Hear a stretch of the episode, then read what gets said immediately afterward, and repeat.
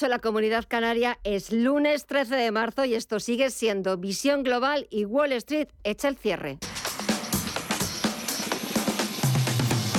Wall Street, el corazón del distrito financiero mundial, donde el dinero nunca duerme, el tiempo es oro y la riqueza, el poder y los excesos forman parte de su esencia, echa el cierre.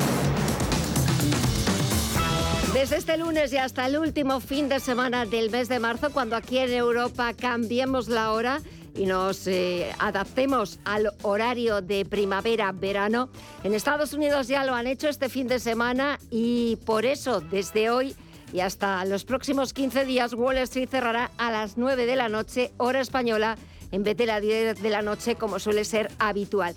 De momento y a falta de los últimos ajustes, lo que estamos viendo es como el sector tecnológico sigue resistiendo a esas caídas que hemos visto en Europa y que también estamos viendo en otros índices estadounidenses, aunque las subidas en este último tramo de la sesión se han ido moderando. El Nasdaq ha llegado a subir por encima del punto y medio y ahora tenemos al Nasdaq 100 que repunta un 0,79% hasta los 11.900 23 puntos. El SP500 se ha dado la vuelta, se ha girado a los números rojos y está bajando un 0,13% en los 3.856 puntos, al igual que el promedio Dow Jones, que retrocede un 0,28% en los 31.819 puntos.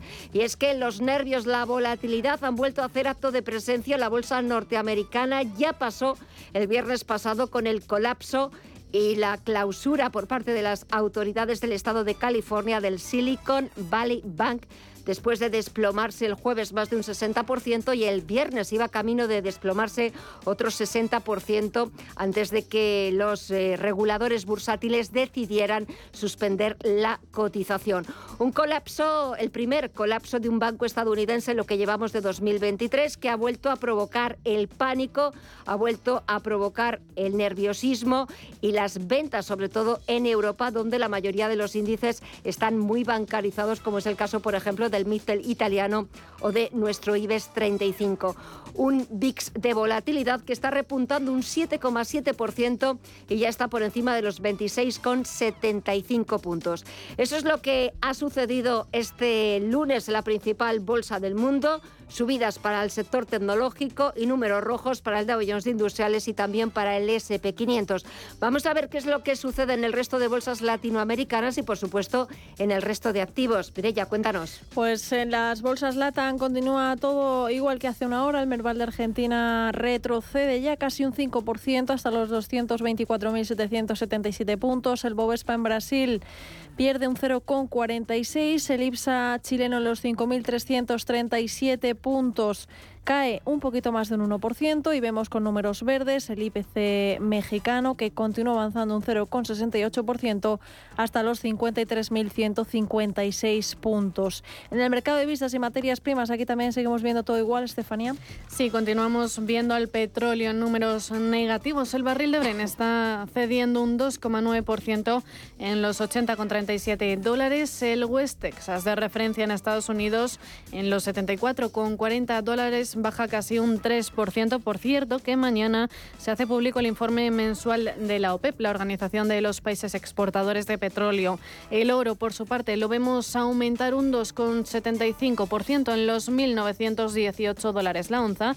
Y en el mercado de las divisas, números verdes también. El, oro, el euro se sigue apreciando un 0,8% en los 1,07 dólares y la libra en los 1,21 dólares aumenta un 1,3%. En las criptomonedas vemos algún cambio, ya Seguimos viendo números positivos. El Bitcoin avanza ya un 16,6% hasta los 24.251 dólares. Ethereum en los 1.676 dólares repunta un 10,8%. El Ripple avanza un 4,31%. Cardano se anota un 9,62% de subida hasta los 0,34 dólares y Dogecoin en los 0,07 suma un 8,19%.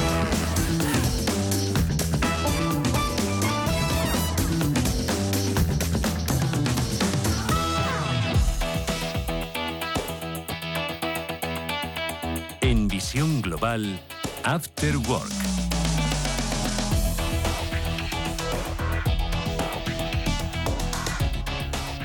Enseguida saludamos a nuestros contertulios, pero antes vamos a poner encima de la mesa los asuntos más destacados que nos está dejando la actualidad de este lunes 13 eh, de marzo. ¿Por dónde empezamos? Pues eh, con la reunión del Gobierno con los agentes sociales para reformar las pensiones. La COE sigue desmarcándose y ha reiterado su rechazo frontal al texto, mientras que los sindicatos se han mostrado positivos con su aprobación. Desde comisiones obreras siguen viendo algunos flecos pendientes. Carlos Bravo.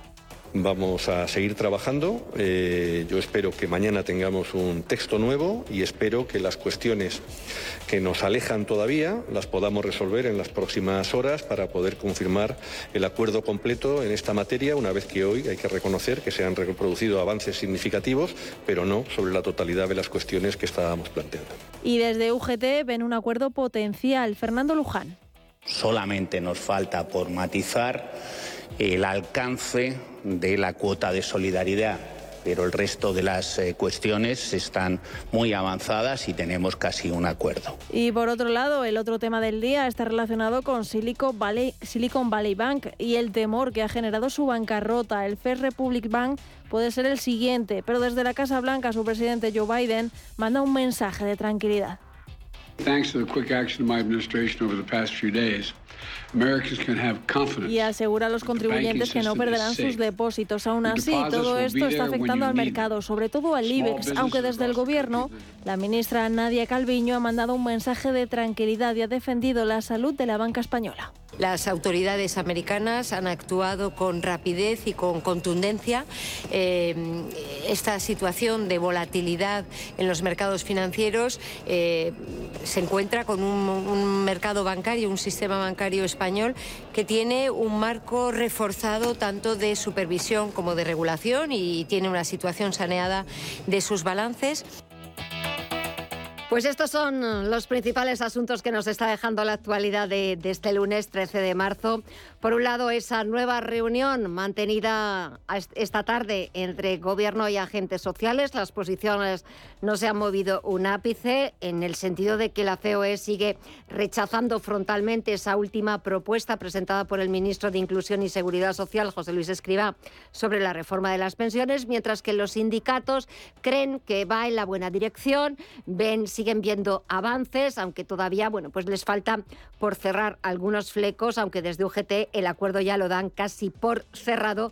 Y es más, también se rumorea que el gobierno podría eh, convocar un consejo de ministros extraordinario este jueves para la aprobación de la reforma del sistema de pensiones. Vamos a ver qué es lo que opinan nuestros contertulios y también de lo que está pasando en Estados Unidos con el sistema financiero, porque parece que no ganamos para sustos. Comienzo saludando a Miguel Villarejo, periodista económico. Muy buenas noches.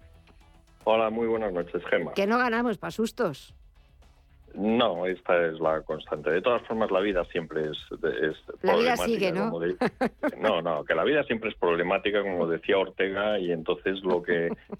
De esto, fíjate, dentro de... Vamos, no, no sé lo que pasará de aquí a, dos semanas o un mes, pero igual dentro de un mes lo de Silicon Valley Bank este no, no, no nos acordamos nadie. Eh, ojalá, ojalá.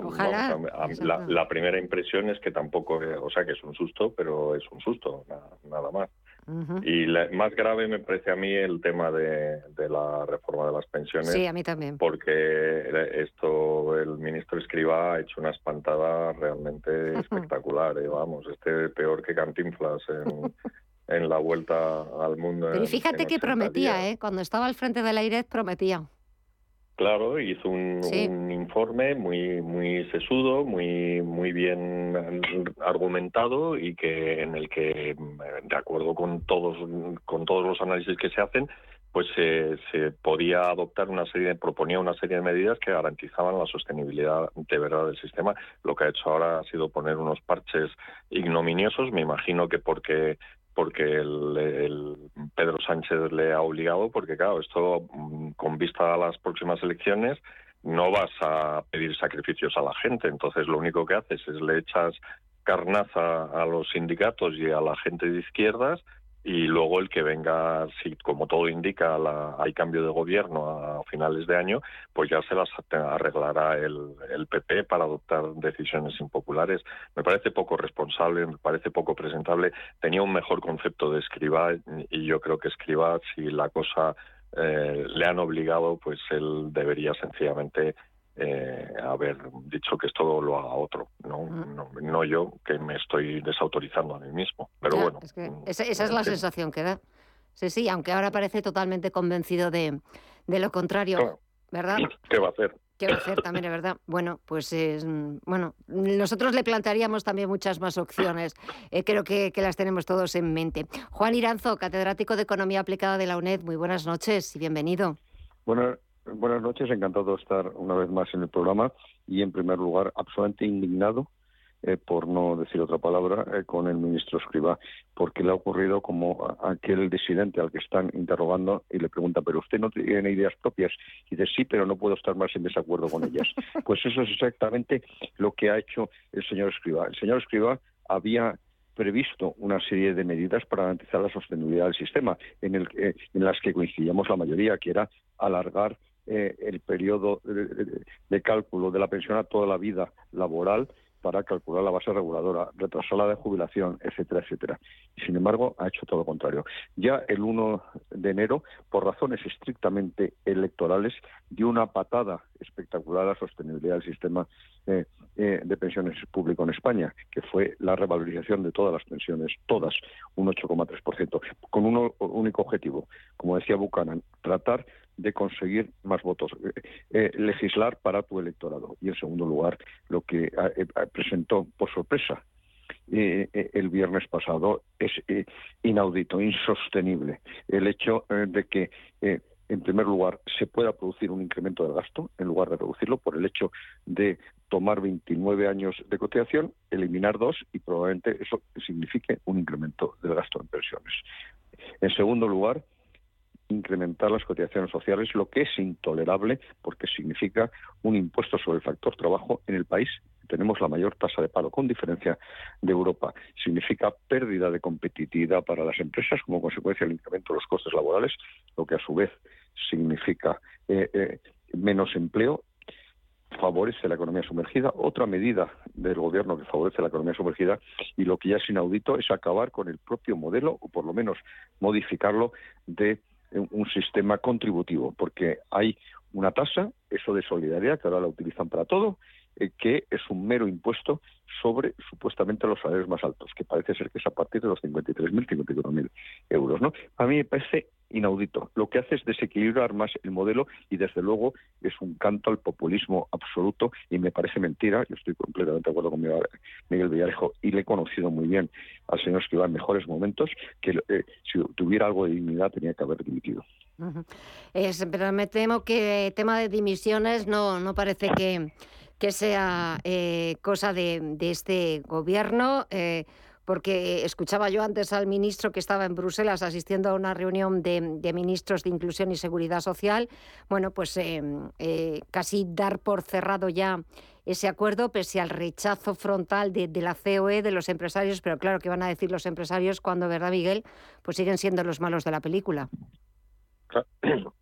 Es que como ha explicado muy bien esto Juan, mm, lo que planteaba cuando estaba al frente de la IREF era, era una auténtica reforma que pretendía mm, garantizar la sostenibilidad y eso, mm, él, aparte de los dos temas que ha mencionado Juan, de, de retrasar la edad de jubilación hasta los, la edad real de jubilación hasta los 65 66 años en 2048 y luego em, ampliar el periodo de cálculo a 35 años, pretendía hacerlo Escriba, ese era lo que él consideraba. Estas medidas, la, de, la de retrasar la edad de jubilación, esto mejoraba la tasa de dependencia, es decir, el número de, pensionistas que sostiene cada afiliado y reducía además la, la proporción de años eh, que se vive como pensionista y los años que se vive como trabajador, porque inicialmente esto se vivía, vamos, mm,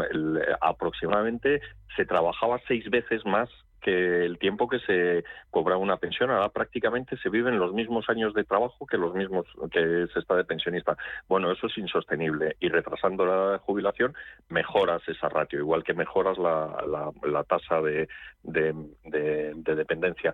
Pero no solo esto, sino que además otra medida que proponía era lo de lo de el quitar todo, acabar con el déficit impropio de la seguridad social, es decir, quitar del balance de la seguridad social todos los cargos que se han ido metiendo ahí con el paso de los años, porque como antes demográficamente sobraba dinero porque había muchos activos y muy pocos pensionistas, y los pensionistas además se morían enseguida, pues sobraba dinero en la seguridad social y entonces pues se metieron ahí medidas de fomento del empleo, se metieron prestaciones por maternidad y paternidad, se metieron subvenciones de, regímenes especiales, ahora la, la seguridad social no puede con eso. Y, y Escribá muy sensatamente decía, todo esto hay que limpiarlo, todo esto hay que sacarlo del balance de la seguridad social. Hay que adoptar medidas que, supongan ahorro en el gasto, como eh, el aumentar el cálculo, el periodo de cálculo, y, y, luego hay que retrasar la jubilación. Bueno, ¿y qué ha hecho al final? Pues no ha hecho absolutamente nada. O sea, el déficit impropio de la seguridad social es que no dice ni una palabra la reforma. El retraso de la edad de jubilación tampoco. Y lo único que toca es el periodo de cómputo, pero como muy bien ha señalado Juan, mm, es difícil saber cuál va a ser el impacto y probablemente el impacto sea que encima te cuesta más dinero, con lo cual cómo va a tapar el boquete y, y, es un boquete importante. O sea, pensemos que es en los presupuestos de este año el, hay una transferencia de 39.000 mil millones del Estado a la Seguridad Social para que tape el boquete que dejan abiertas las, las pensiones, porque con las cotizaciones se pagan únicamente tres cuartas partes de, de los gastos de la Seguridad Social. Entonces, ¿cómo va pretende tapar? Pues como, como, como habéis explicado, o sea, eh, lo llaman em, esto mecanismo de solidaridad intergeneracional, lo llaman cuota de solidaridad, le ponen unos nombres espectaculares y preciosos. ¿Cómo va a oponerse nadie? A una cuota de solidaridad, cómo va a oponerse nadie a un mecanismo intergeneracional de solidaridad, bueno, pues de, equidad intergeneracional, pero en realidad eso en lo único que consiste es en que se, mm, se pagan más cotizaciones, es decir, se encarece el, coste laboral. Y es y, y, al final tenemos que tenemos que considerar que con independencia de todas las medidas que se adopten desde alargar la edad de jubilación o el periodo de cómputo y todas estas cosas, al final las pensiones dependen del nivel de empleo y de la productividad del empleo. Este gobierno se ha caracterizado por machacar la productividad. ¿Por qué? Pues porque reduce la competencia, que es el principal factor que impulsa la productividad. Y con respecto de, la, de, la de la sostenibilidad del sistema, pues, pues es, es, mm, lo único que ha hecho es eh, desincentivar el empleo, o sea, con toda, con el coste del, de, con lo cual tenemos, estamos haciendo un pan como unas hostias. Insisto, o sea, el, sistema sale peor. Lo único sorprendente es que hayan convencido a la Unión Europea o la Comisión Europea para que le dé mm, su bendición, pero bueno, ya hemos visto que le da una bendición muy supeditada a una revisión cada tres años. ¿Por qué? Pues porque sabe que esto no va a aguantar no va a aguantar absolutamente nada y el que venga detrás tendrá que reformarlo. Juan. Es que además hay eh, un dato eh, que explica y ratifica todo lo que estamos diciendo. Eh, ¿Saben los oyentes cuánto vivimos en este momento en España, aunque la esperanza de vida a raíz del COVID se ha reducido de 84 a 82,4 años, vivimos 725.000 horas. Y hagan ustedes un cálculo. ¿Saben cuántas horas trabajamos? Uno de cada 1,1, 2,1 eh, empleados y personas en España. Pues 60.000 horas, 35 años. Con el 8,5% de tu trabajo no puedes mantenerte toda una vida y no puedes mantener a una coma una persona más que no trabaja. Y eso el gobierno no lo ha entendido bajo ningún concepto. Y ellos piensan que el modelo no puede quebrar. Pues ha quebrado en varios países, empezando por Holanda. De tal manera, o Grecia, y eso significa un hundimiento de las pensiones futuras. Aquí no estamos siendo antisociales, lo que estamos es tratando de garantizar el funcionamiento y sostenibilidad del modelo precisamente pensando en esta generación, pero también en las generaciones futuras.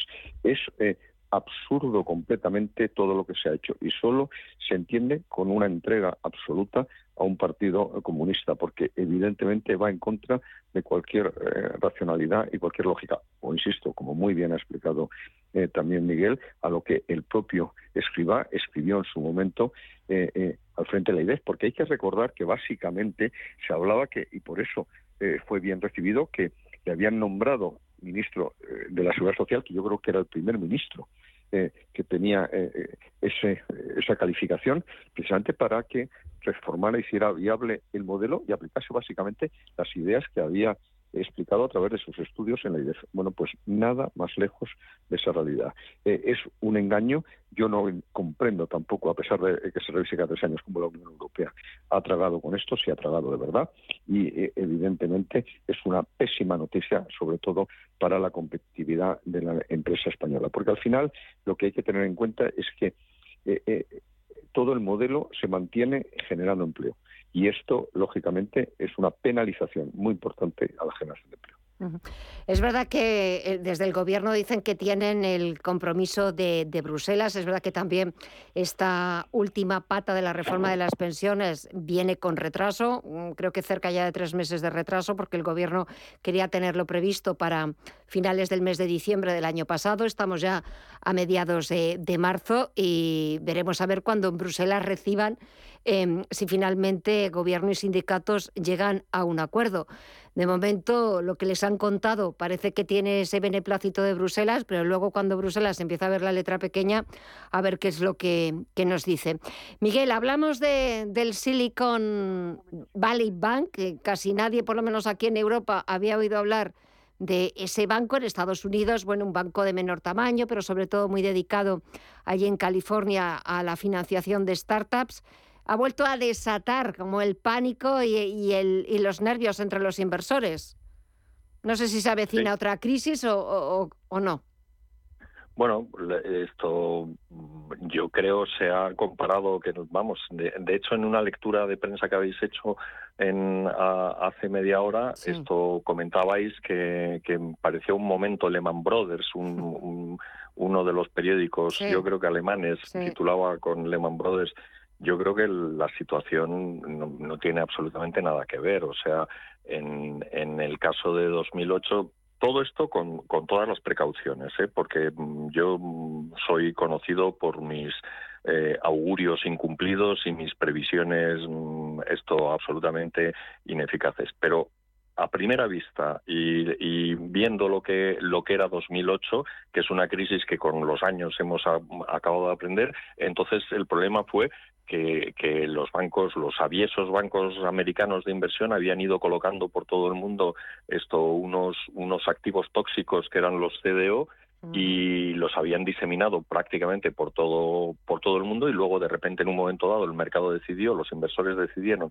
que los CDO no valían nada y entonces dejaron de prestarse unos a otros porque nadie sabía cuántos CDO, cuántos activos tóxicos tenía guardaba en sus balances cada banco. Bueno, eso provocó una crisis financiera. Ahora para que se diera otra vez una crisis similar, pues tendría que haber algún activo tóxico, tendría que haberse diseminado con la misma eficacia con que lo hicieron los bancos americanos y, y esos activos tendrían que valer, que valer cero pero yo creo que, ninguna de estas, bueno, una de las condiciones eh, mm, que, es la diseminación, o sea, porque aquí el activo por el que este banco ha quebrado han sido los bonos del Tesoro americanos, los compró muy baratos, o sea, este es un banco muy muy atípico, es decir, los bancos normalmente lo que hacen es eh, tomar depósitos a corto y prestar eh, a largo, ah, y entonces ahí tienen un descalce que, mm, que los hace muy vulnerables a las corridas bancarias pero como hay fondos de garantía de depósitos que garantizan en Estados Unidos el 50% y en Europa debe ser todavía más el de los depósitos, pues realmente se desincentiva el, retirar el dinero cuando hay un rumor sobre la viabilidad de, algún banco.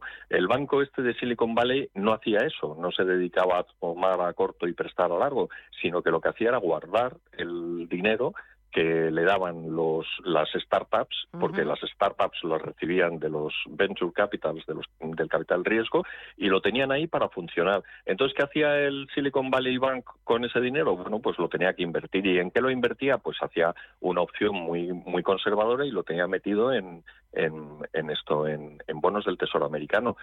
Eh, ¿Qué ha pasado con los bonos del Tesoro americano? Pues que con la inflación los tipos han subido, es decir, el precio de los bonos ha caído y cuando el banco ha tenido, el, que como en Estados Unidos están obligados, están mm, al mark to market, pues que ajustar esos precios. Cuando ha salido a, a, vender sus bonos, los ha vendido mucho más baratos y eh, para cerrar el boquete intentó hacer una ampliación y esa ampliación esto no se cubrió y entonces han tenido que intervenirlo. Todo esto tan largo, esto no tiene nada que ver con, con la crisis de la subprime. O sea, es verdad que, que afecta a un banco, es verdad que, todo lo que afecta a los bancos es, muy inquietante, pero ¿cuál es el activo tóxico aquí? El activo tóxico han sido los bonos del Tesoro americano. ¿Y quién va, en su sano juicio, va a decidir ahora que los bonos del Tesoro valen cero, como pasó con los CDO. Bueno, pues, pues nadie. Y aunque están muy diseminados, lo lógico es que no pase absolutamente nada. Hombre, los, bancos efectivamente se están anotando pérdidas por, la, caída del precio de los bonos, pero tampoco son una cantidad alarmante. Entonces, realmente yo, mm, salvo el típico pánico mm, histérico y de cautela de los inversores, no veo mm, en este momento, ya digo que con todas las prevenciones posibles, no veo por qué esto tiene que afectar a los bancos. Puede que afecte al sector tecnológico en Estados Unidos porque muchas startups se van a quedar sin financiación o con una financiación menguada y, probablemente no superen el, el corte. Y eso puede provocar, en todo caso, una crisis como la que vimos en marzo de 2000, pero yo creo que la de octubre de 2008 estamos muy lejos del momento Lehman Brothers, ese de que hablaba el periódico alemán. Juan, a ver, ¿qué opinas tú de, esta eh, historia? es verdad de acuerdo con Miguel. Eh, Perdona un momento, no, que me iba a recordar eh, pues de las declaraciones que había hecho la vicepresidenta económica Nadia Calviño eh, en Bruselas antes de la reunión del Eurogrupo, de que alababa la contundencia y la rapidez con la que habían actuado las autoridades estadounidenses. Hemos escuchado también al presidente estadounidense Joe Biden pedir tranquilidad, llamar a la calma y asegurar que, todos los depósitos estaban garantizados. Solo quería apuntar eso. Bueno, yo creo, no, no, yo creo que es muy importante lo que acabas de apuntar, igual que lo que ha dicho Miguel. En primer lugar, eh, inicialmente, por lo menos, no tiene nada que ver una crisis con otra, porque el problema fundamental, y eso hay que insistir mucho, es que eh, se habían eh, hecho una serie de productos eh, que consistían en mezclar diferentes activos con diferente nivel de, de riesgo y sacarlos como magníficos, triple A. Y eso significaba que tenía un precio espectacular. Empezó a llover como consecuencia de la subprime, eso estaba centrifugado, se empezó a oxidar el oro, porque no era oro, era hierro, y la gran duda que tuvieron todos los bancos es de mi propio balance, ¿cuánto oro me queda o cuánto eh, es hierro? Y eh, la siguiente pregunta es, ¿y del otro eh, cuánto es hierro y cuánto es oro? Y desgraciadamente casi todo era hierro, de tal manera que eso que implicó que se perdió la confianza en el sistema, que esa fue la clave. Se dejaron de prestar, es la primera vez que el interbancario se quedó seco y si no hay financiación, no hay crédito al consumo, por lo tanto no hay consumo, no hay crédito a la inversión, no hay inversión, por lo tanto no hay crecimiento. Eso es exactamente lo que sucedió. Y además eh, se dejó caer a Lehman Brothers y eso creo que fue un error. Es verdad que ahora lo podemos pensar. Ah, todo lo pasado lo dice un liberal, pero es que aquí hay un gran eh, dilema. Riesgo moral o riesgo sistémico. Si tú intervienes cada vez que alguien se equivoca, lo que estás favoreciendo es la responsabilidad y la toma de riesgos. Pero eh, si no intervienes puedes generar riesgo sistémico. Y siempre lo he dicho, yo respeto mucho, por ejemplo, el mundo del automóvil. Si arde una fábrica de automóviles es una catástrofe, pero el incendio queda aislado y queda concentrado en esa industria. Si arde un banco, el viento en forma de riesgo sistémico es muy intenso y se puede trasladar el incendio a una parte importante del sistema financiero o también lo que se llama efecto dominó. De tal manera que sí que hay que intervenir. En ese momento no se hizo y aquí lo primero que ha hecho la Reserva Federal, y en eso estoy de acuerdo con la vicepresidenta Calviño, es garantizar todos eh, los depósitos. Lo que hay que tener en cuenta es que solo el 4% de los depósitos de Silicon Valley Bank estaban cubiertos con el Fondo de Garantía de Depósitos, con esos 250.000 dólares por impositor y cuenta y banco. El, 96% estaban sin cubrir. Eso generó un pánico que empezó a sacar la gente los depósitos precisamente para hacer frente a la liquidez de esas startups y eh, eh, ha sido buena la intervención asegurar que todos los depósitos están asegurados. Y luego, por otro lado, eh, nadie sabía exactamente de ese oro cuánto era oro y cuánto era hierro. Aquí sabemos que en este momento las pérdidas latentes en bonos públicos y privados en Estados Unidos es de 620.000 millones de dólares, que es una cifra espectacular, la mitad, algo menos de la mitad del Producto Interior Bruto español, pero el 3% del Producto norteamericano. Por tanto, eso sería asumible suponiendo eh, que se mantuviera la situación de tipos actuales. ¿Qué es lo que tendría que hacer también la Reserva Federal? Hombre, pues no subir en los próximos meses los tipos de interés, porque si no sí que puede liarla mucho más. Y de, hecho, incluso anticipar eh, unas posibles bajadas en el futuro si se controla la inflación, porque de hecho el gran cambio que es lo que se ha llevado por delante a este banco en los mercados de bonos, es que hace 15 días, 20, se veía ya cuando se podía producir una inflexión en los tipos de interés, finales del 2023, y ahora no se ve como consecuencia de las últimas declaraciones. De, eh, tal manera que yo creo que la Reserva Federal ha actuado bien, pero unas horas antes sí que algún miembro, yo creo que se ha equivocado diciendo que los tipos de interés podían llegar al 6%. Yo creo que no tiene nada que ver la crisis, pero hay que gestionarla con inteligencia. Y de hecho, eh, siempre se producen contagios. Y hoy ya el Signature Bank ha, ha quebrado también el Free Republic Bank tenía una caída del 70% hace unas horas. No sé cómo ha, evolucionado posteriormente. Pero, evidentemente, yo creo que este es un asunto clave. Y lo que hace es perder la confianza. Antes hablábamos del sistema de pensiones. Pues también el señor Escriba, que se llevó por delante todo, se ha llevado el ahorro eh, previsión eh, los fondos de pensiones privados, de tal manera que todo el tema del ahorro de las eh, familias, de las empresas, etcétera, hay que tomarlo con mucho cuidado. Parece que la cosa no va a llegar a menos, eh, a más, y siempre hay alguien que se beneficia. Hoy el HSBC ha comprado la filial británica eh, por una libra simbólica del Silicon Valley, efectivamente. Bueno, vamos a ver cómo evolucionan, pero yo pienso, pero además quiero creer que no estamos ante una crisis financiera del calibre y del calado del año 2008. Esperemos que no, porque no sé yo si, si vamos a salir de bien parados de, esta historia. Bueno, mañana dato de IPC en España, también se conoce en Estados Unidos. A ver, Miguel, ¿nos vamos a asustar mucho? Bueno, el, IPC va a seguir dando disgustos. Mm, eso me temo. claro, bueno, la, la situación de fondo no ha cambiado. Yo creo que en este país, en España en concreto, nos hemos tomado un poquito a chacota el, el dato. Tenemos un, un IPC subyacente que está muy por encima de la media de Europa y el general no, pero el general porque tenemos el truco de, que le hemos capado los precios de la energía y porque también se han hecho cosas bien en, los últimos años respecto del suministro energético.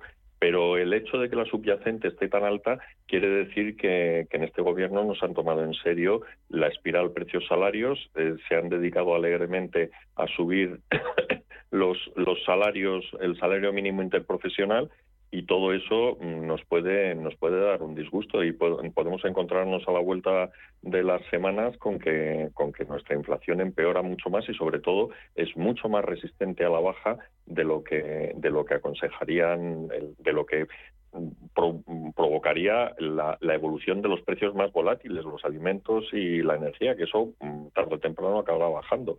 Entonces lo que hay que hacer es, como están haciendo en el resto de Europa, apretar los dientes y, no lanzar las campanas al vuelo. Aquí estamos emocionados porque nuestro IPC general es, inferior al de Europa, al de la media europea por primera vez en muchísimos años, pero cuidado con el subyacente, que el subyacente, el controlar el precio del gas eh, se puede se puede hacer es una única mm, es un único rubro, pero la subyacente depende de un montón de factores y ahí, aunque los podemitas intentan controlar todos los precios, eh, no, no, no creo que, puedan hacerlo.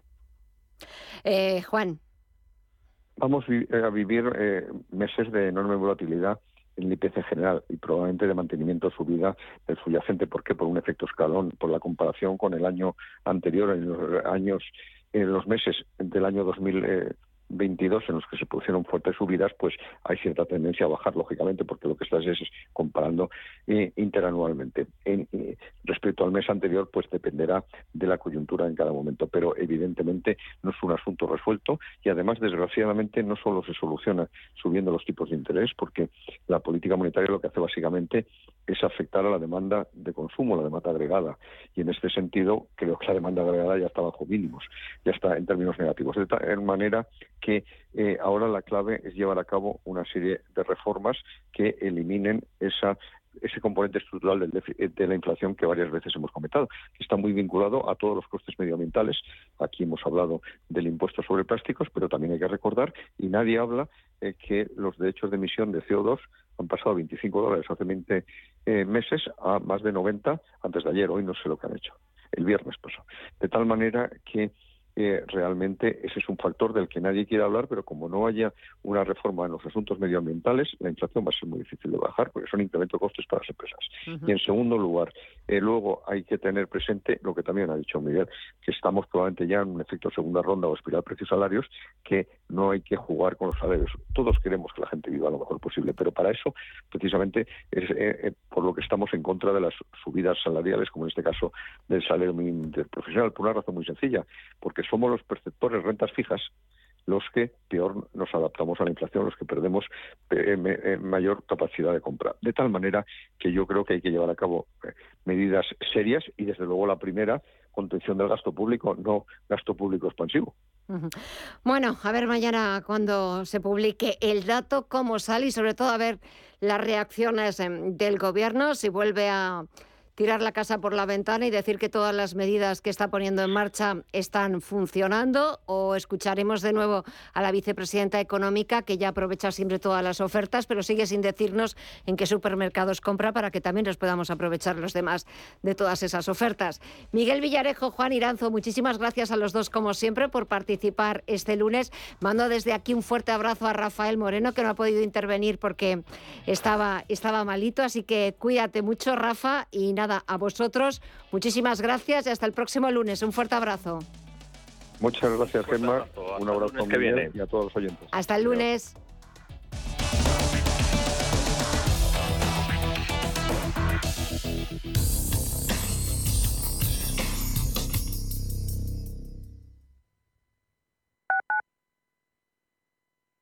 Que te gusta, lo que te emociona, lo que te estremece, lo que te espera. Cultura, arte, ciencia, pensamiento, literatura, arquitectura, diseño, cine, historia, música. Nace Caixa Forum Plus. Una nueva forma de conectar con toda la cultura y la ciencia al alcance de tu mano. ¿A qué esperas? Descárgatela. Caixa Forum Plus. Fundación La Caixa.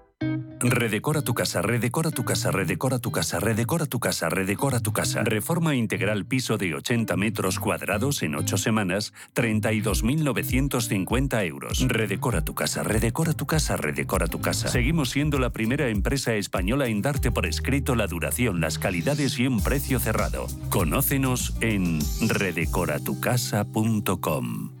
Radio Intereconomía es la mejor plataforma para dar a conocer, relanzar y poner voz a su empresa. Nuestro equipo comercial le asesora para conseguir sus objetivos. Contacte con nosotros en el 91 999 21 21 o escribiendo a comercial@intereconomía.com. Radio Intereconomía, la radio de las empresas.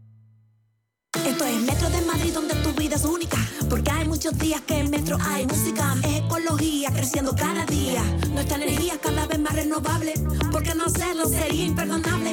Hay una cosa indiscutible, que Metro cada día más accesible. Y como tu vida se mueve, deja que Metro te lleve. Metro de Madrid. Comunidad de Madrid. Lo que te gusta, lo que te emociona, lo que te estremece, lo que te espera. Cultura, arte, ciencia, pensamiento, literatura, arquitectura, diseño, cine, historia, música. Nace Caixa Forum Plus. Una nueva forma de conectar con toda la cultura y la ciencia al alcance de tu mano. ¿A qué esperas? Descárgatela. Caixa Forum Plus. Fundación La Caixa. Los mercados financieros. Las bolsas más importantes. Información clara y precisa. Esto es Radio Intereconomía.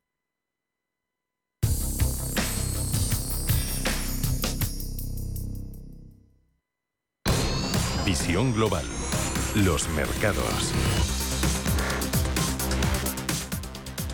Y de vuelta a las principales bolsas europeas, el IBEX 35 comienza la semana perdiendo los 9.000 puntos y con los bancos como los peores valores del selectivo.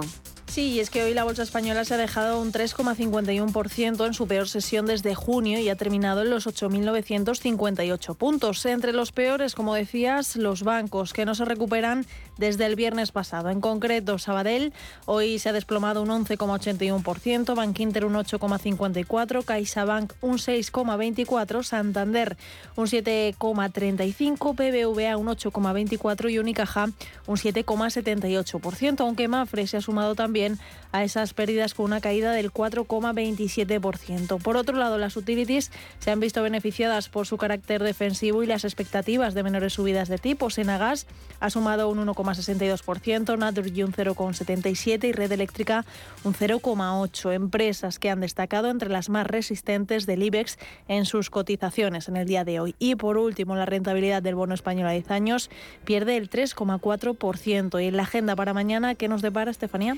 Las cifras de inflación de febrero serán la principal referencia macro tanto en España como en Estados Unidos en una jornada en la que el Tesoro Público vuelve a subastar letras y en la que el INE publica la estadística de compraventa de viviendas de enero. Además, también se reúne el ECOFIN y se hace público el informe mensual de la OPEP.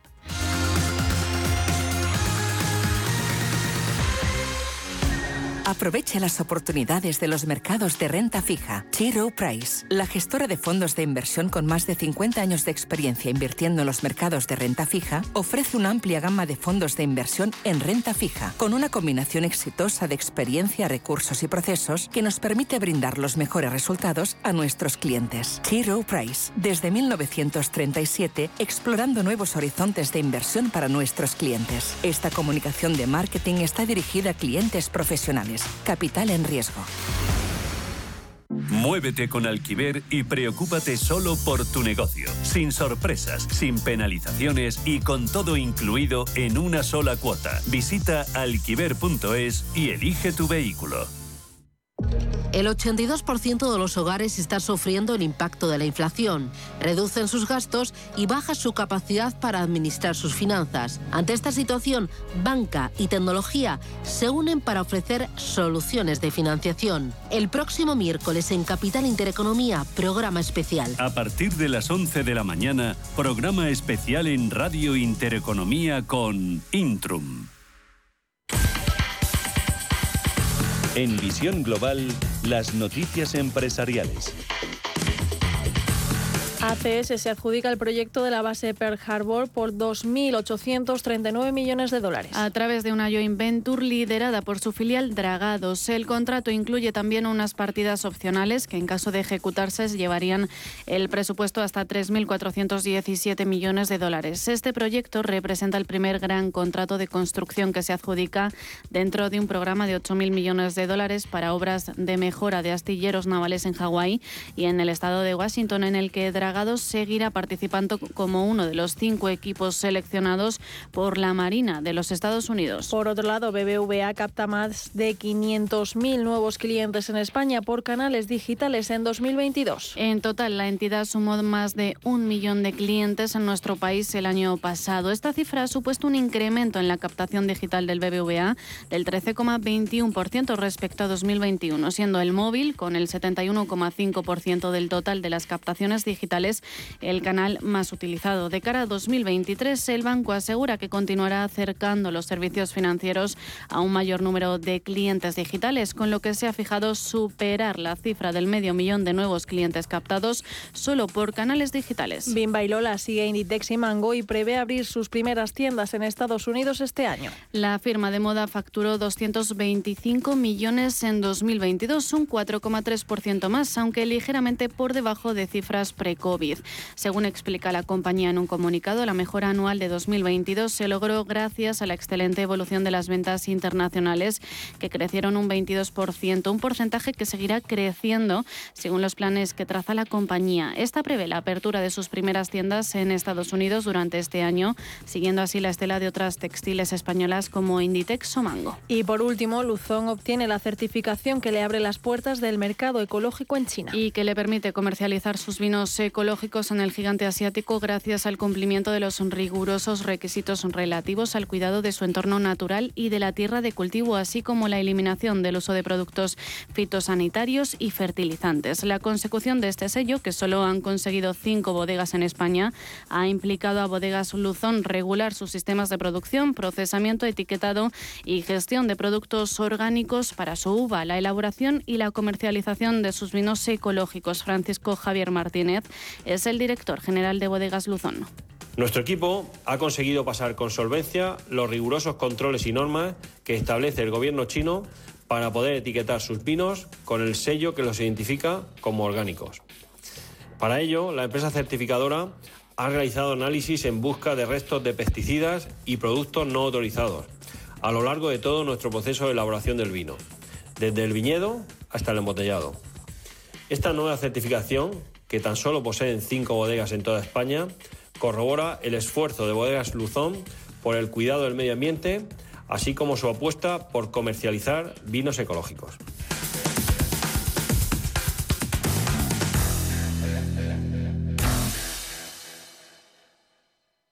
¿Estás buscando un broker para operar en el mercado americano? eBroker te ofrece tiempo real gratuito, garantías intradía y comisiones muy competitivas en futuros y opciones de CME Group. Prueba nuestra cuenta demo gratis. ebroker.es. Reinventando el trading. Producto financiero que no es sencillo y puede ser difícil de comprender. La historia interminable es el musical del que todo el mundo habla. No dejes pasar más tiempo y descubre esta superproducción para todos los públicos. Te esperamos en el Teatro Calderón. Consigue ya tus entradas en lahistoriainterminablemusical.com, donde siempre querrás volver. La Hora de Miguel Ángel es un programa dedicado a la salud y la prevención de enfermedades. Con un lenguaje claro y sencillo, te explica cómo llevar una vida saludable. Todas las noches a la una y media de la madrugada en Radio Intereconomía.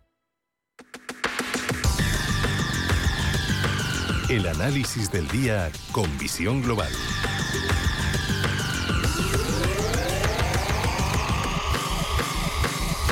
Y saludamos a Ricardo González, gestor de GPM y autor del libro El Código de Wall Street. Ricardo, buenas noches.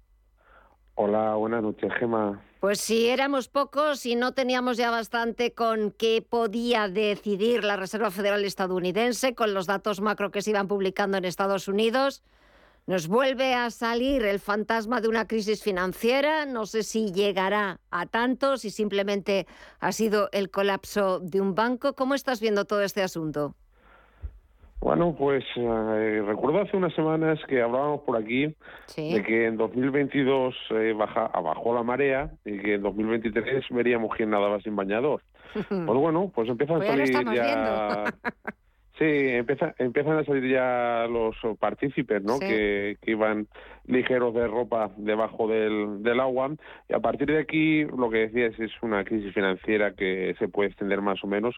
Va a depender de la confianza que sea capaz de transmitir la Reserva Federal y también el gobierno estadounidense, ¿no? Porque al final eh, el sistema el sistema bancario, el sistema financiero eh, trabaja con muchísimo apalancamiento. Por cada 100 dólares que hay depositados, solo hay 5 de contrapartida, ¿no? Esto cambió hace hace décadas y ahora pues es un instrumento eh, o, la, la estructura bancaria está muy apalancada y que, y que su funcionamiento depende de la confianza. Y la confianza en último lugar, que la tiene que transmitir son los bancos centrales, y es ahí, ¿no? Donde está, donde está la pelota en su tejado.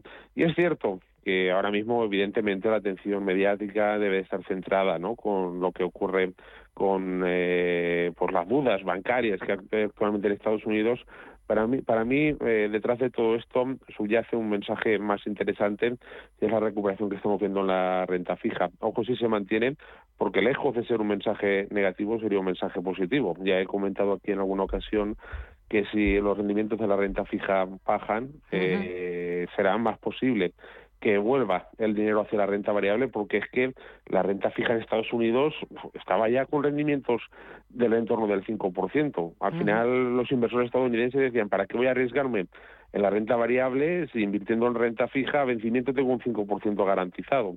Y esto, esto pasa la factura a los mercados de renta variable y si cambia, si esto que ha pasado con Silicon Valley Bank eh, cambia, ¿no? Esa tónica bajista que tenía el precio de la renta fija y empieza la recuperación, sería un mensaje más positivo que negativo. Esto es teniendo un punto de mira un punto de vista inversor, ¿no? Que siempre miramos un poquito más allá. Yo entiendo que a nivel mediático eh, lo que importa es el aquí y el ahora y qué pasa, ¿no? Con, los bancos. Pero el mensaje inversor para mí o el foco inversor debería estar en la renta fija ahora mismo. Eh, y claro, todo esto con la vista puesta a la próxima semana reunión de, de la Reserva Federal. Y ya, por ejemplo, hoy escuchaba a los analistas de, de Goldman Sachs que ya están aconsejando a la Reserva Federal que ni se le ocurra subir los tipos de interés en la próxima reunión. Eh, sí, fíjate, ya, ya empieza, aquí a ver las dudas sobre los, los tipos de interés. Eh, a, principios de año yo ya hablaba por aquí, o comentaba, ¿no? Digo, oye, las, eh, los tipos de interés es probable que frenen su escalada e incluso que veamos bajadas en la segunda mitad de 2023, y, pero no por, al final lo que sucede con Silicon Valley Bank y todo esto, pues son consecuencias de lo que aconteció el año pasado. Y ya también a finales del año pasado ya empezamos a ver eh, movimientos en los mercados de materias primas que invitaban a pensar que este 2023 eh, sería posible que los tipos de interés bajasen. Claro, ¿qué sucede ahora? Pues que al sector financiero, eh, digamos, la Reserva Federal ha ido apretando las tuercas hasta llegar a ver, eh, mientras no se rompa nada, seguimos adelante. Pero ya se están empezando a romper cosas. Entonces, pues eh, a lo mejor eh, toca levantar un poco el pie del acelerador, porque si te pasas de frenada, te va a ser más difícil establecer esa confianza en el sector financiero, que es clave, porque eso es un eslabón muy débil. Realmente, conforme está montado el sistema bancario mundial, es un sistema muy débil que se basa única y exclusivamente en la confianza. Es lo último que se debe de perder. Si se pierde esa confianza, está todo perdido. Así que es algo que hay que defender con uñas y dientes por parte de los bancos centrales y que, a diferencia de otras circunstancias, en eso sí que hay margen de error. Eh, de momento, pues eh, pendientes de, de esa decisión de la Reserva Federal estadounidense y claro, el dato de empleo del pasado viernes, con luego lo que sucedió con los bancos, pues a ver quién le iba a prestar atención. Pasó como en un segundo plano y a ver mañana el dato de inflación si vuelve al primer plano o también lo dejan un poquito ahí aparcado. Sí, porque al final, por ejemplo, los datos de empleo, el empleo es un indicador retardado. Sí, lo que estamos aquí es eh, para tratar de sacar partido de los mercados financieros eh, y estamos mirando los datos de empleo, es como tratar de conducir mirando por el retrovisor del coche. Es una, una auténtica locura, porque es un, un dato totalmente retardado, al igual que los indicadores de inflación. Ya he hablado por aquí en alguna ocasión que si queremos saber la evolución de la inflación, es más certero mirar la evolución que han tenido las materias primas porque están descontando ese escenario futuro que no el propio dato que nos está diciendo cómo fue la inflación del mes anterior. Al final es otra vez mirar por el retrovisor. Eh, todos los flujos monetarios apuntan a que hay una relajación, va a haber una relajación de la inflación en este año 2023 y que los tipos de interés mm, no solo es que dejen de subir, sino que incluso pueden bajar a lo largo de este ejercicio. Y eso transmite un mensaje muy positivo para la renta fija en este año. Recordemos que 2022 fue un año fatídico para la renta fija. Hay muy pocos precedentes históricos como el del año 2022. Yo me atrevería a decir, y sin riesgo a equivocarme, que 2022 para la renta fija fue peor que 2008 para la renta variable. Eh, fue un año en el que realmente eh, corría sangre por las calles de los mercados de renta fija. Por lo tanto, pues, esa recuperación de la renta fija, en mi opinión, podría ser un movimiento clave de este 2023 en el que tenemos que estar posicionados y atentos, ¿no? Porque si la renta fija se recupera, estamos viendo caídas de más de 100 puntos básicos en los rendimientos de la renta fija estadounidense a dos años. O sea, eso es un movimiento alcista en precio muy importante. Puede ser un movimiento, pues eh, claramente, eh, que nos indique que 2023 está siendo un año muy positivo para la renta fija. Y esto pasa desapercibido. ¿Por qué? Porque, claro, la atención está centrada. ¿Qué pasa con los bancos? ¿Qué pasa con la inflación? Pues estamos viendo una recuperación en el mercado de renta fija estas últimas jornadas que, ojo, caso de consolidarse, podrían llevar a este ejercicio 2023 a ser un año estrella para la renta fija. Y en las eh, materias primas, en el mercado de commodities, en el mercado de divisas, ¿cómo lo ves últimamente? Bueno, pues eh, las materias primas, ya hablamos que hicieron techo en el verano del pasado año 2022. Como la inflación se mide en términos interanuales, pues eh, es probable que a partir de este verano ya veamos lecturas de inflación mucho más relajadas. Y en lo que respecta al dólar, a medio plazo lo sigo viendo débil. Sigue siendo una, una divisa débil y es importante cubrir las inversiones eh, que estén en divisa estadounidense. Y ahí mismo las inversiones eh, en dólares, eh, por ejemplo, la renta variable estadounidense está muy débil, está mucho más fuerte en Europa. Y ahora mismo, cuando miro la renta variable europea y miro la renta variable americana, digo, esto es totalmente al revés de lo que veíamos hace tres o cuatro años, que veíamos una renta variable eh, americana que no se le podía ni toser y una renta variable europea que no levantaba cabeza. Pues ahora mismo vemos lo contrario, una renta variable europea que sí, que ha tenido una jornada negativa hoy, ya lo sé, pero que en el medio plazo sigue siendo muy alcista. Y una renta variable americana que, mm, lejos de ser alcista, más bien la, la categorizaría como lateral. Y gran culpa de esto la tiene la debilidad del dólar. Con un dólar débil no fluyen las inversiones hacia Estados Unidos. ¿Alguna otra recomendación para estar o alguna otra advertencia para ver un poco por dónde pueden ir los mercados esta semana? Que como solo hemos hecho, no hemos hecho más que comenzar la semana. Sí, pero es que eh, un consejo que daría a los inversores es no dejarse llevar por lo que sucede en el ruido a corto plazo. Por ejemplo, estamos hablando del problema ¿no? del sector bancario y, la, y las caídas que estamos viendo estas jornadas. Eh, recuerdo aquí en anteriores intervenciones que os decía que eh, la materia prima de la que se nutre el sector bancario son los tipos de interés y los rendimientos de la renta fija. Si los tipos de interés y los rendimientos de la renta fija suben, los bancos tienen un mayor margen de beneficio.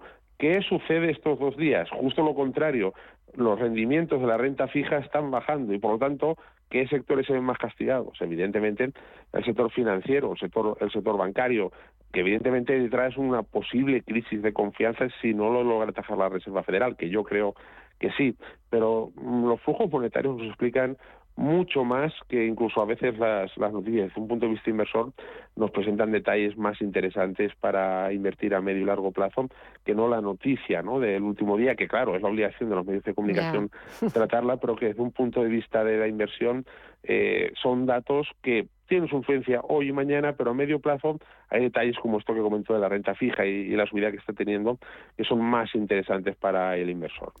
Pues me quedo con el análisis y las recomendaciones que todos los lunes nos deja Ricardo González, gestor de GPM y autor del libro El Código de Wall Street. Que pases muy buena semana, a ver lo que nos deparan los próximos días, a ver cómo va reaccionando el sistema financiero, si estamos o no estamos ante otra crisis, esperemos que no, y aquí lo contaremos y lo analizaremos siempre con los mejores. Gracias Ricardo, que pases buena noche y buena semana. Hasta pronto. Gracias igualmente, buenas noches. Curiosidades en visión global. En medio de las crisis económicas ocurren ciertos fenómenos de consumo que sustituyen los bienes de lujo por los productos más sencillos. Es el caso del efecto del pintalabios rojo. Las ventas de pintalabios en época de crisis aumenta considerablemente para alimentar la autoestima. Según el presidente de la marca de cosméticos Estée Lauder, Leonard Lauder, cuando las ventas del pintalabios rojo aumenta, significa que se avecina una crisis económica. Esto se llama The Lipstick Effect o la teoría del pintalabios rojo, según la cual en épocas de crisis económica y recesión los consumidores compran artículos menos caros y los sustituyen por otros más sencillos y asequibles que aumenten esa autoestima. Esta teoría se ha dado desde la época de la Gran Depresión, la gran crisis económica y financiera que estalló antes de la Segunda Guerra Mundial. En 1941 en Estados Unidos se vendieron más de 20 millones de dólares en barras de labios durante el conflicto bélico, cifra que no paró de aumentar años después. En España tenemos un ejemplo más cercano. Durante la pandemia, las ventas de pintalabios se incrementaron un 234,54%. Visión Global con Gema González.